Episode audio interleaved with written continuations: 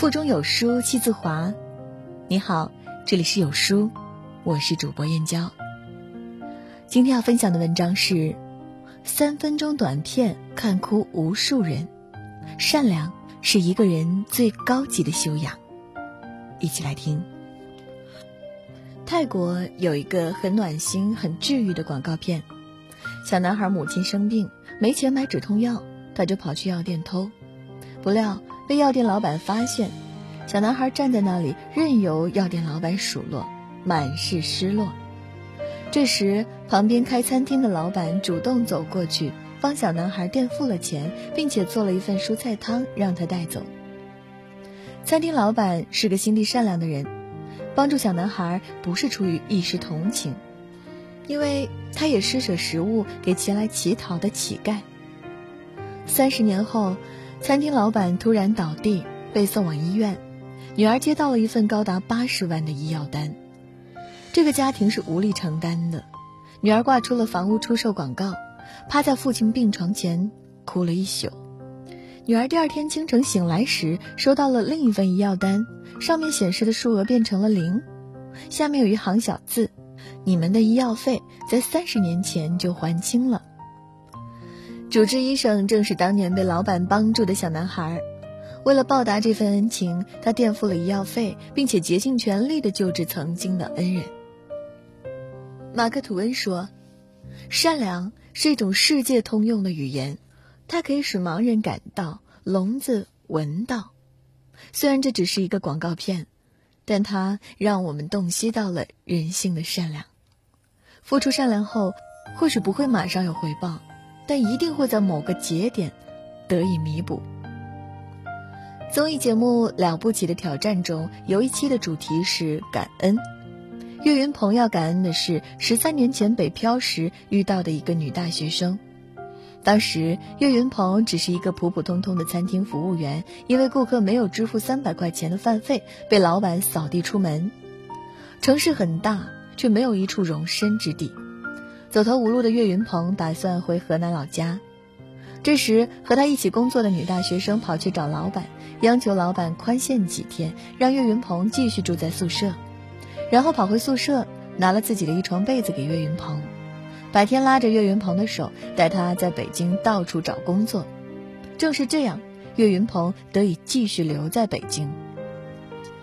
岳云鹏回忆说，在当时那种情况下，那个姐姐就是我的恩人。如果不是他的帮助和鼓励，我可能就回河南老家务农去了。如果当时女生没有帮助岳云鹏，也就没有后来遇见郭德纲拜师学艺的过程，更不会上春晚拍电影火遍全国。再见到当年的恩人时，情绪失控的岳云鹏潸然泪下，过往酸楚都涌上了心头。法国作家雨果说：“善良是历史中最稀有的珍珠，善良的人几乎优于伟大的人。或许只是不经意的一个善举，却在无形中改变了一个人的命运。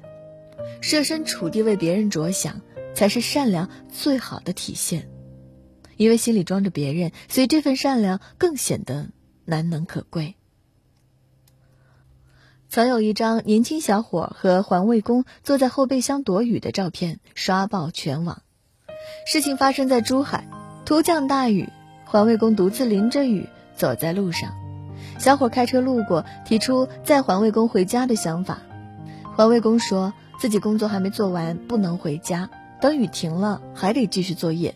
婉言谢绝了小伙的好意，可雨淅淅沥沥下着，不知什么时候才能停。于是小伙就把车停在路边，让环卫工上车躲雨。可环卫工觉得自己浑身又脏又湿，迟迟不肯上车。小伙没办法，只好拉开后备箱，环卫工这才钻了进去。小伙就这么一边跟环卫工聊天，一边等雨停，整整聊了四十多分钟。善良是一个人的本性，是面前弱小、困难的人焕发出来的悲悯之心。心生悲悯之心，想要帮助弱者，这是每个善良的人都应该做的。说到环卫工，我就会想起我的父亲。我曾因为生病住过一小段时间的医院，陪在身边照顾我的人是父亲。同病房的是一个快六十岁的男人，他的职业是环卫工，妻子早逝，有一个女儿，女儿在外地工作，鞭长莫及。男人的病有点严重，加上上了年纪，整个人很是憔悴和虚弱。因为需要从住院部走到门诊楼去做大大小小的各种检查，他的情况是很难独自前往做检查的。于是，每当医生开了单子通知他要去做检查的时候，父亲都会主动站出来带着男人去做检查。父亲说：“出门在外都不容易，能帮衬一点是一点。”后来，男人对父亲表现出了极大的尊重。朋友送去了慰问品，他总是要跟父亲分享。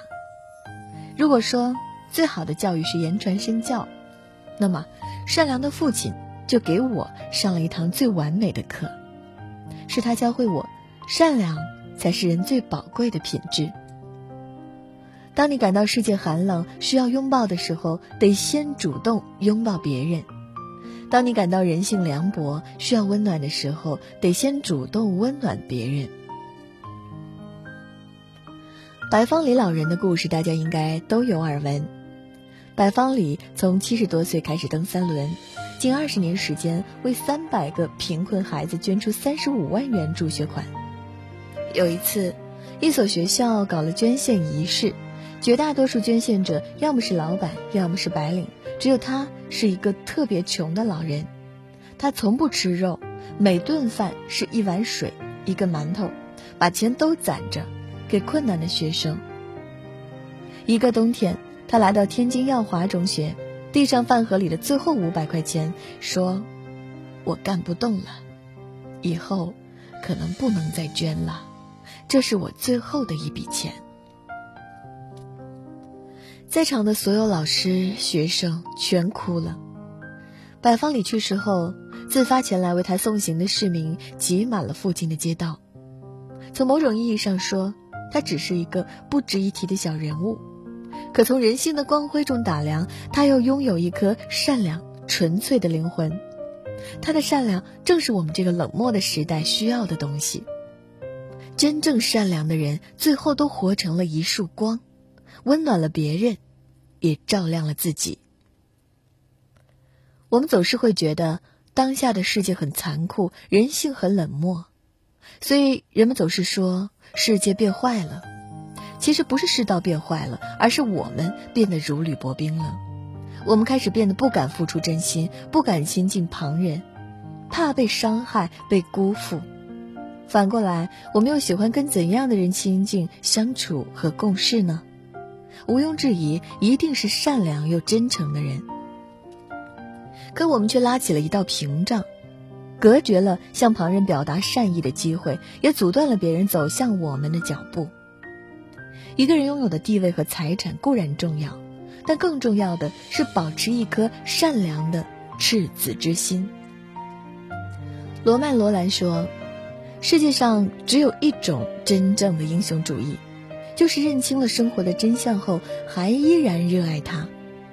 那是既能看到世态炎凉，又能看到温暖明朗。”既能安身立命，又能敢爱敢恨，不怕好心被辜负，只怕赤子之心被泯灭。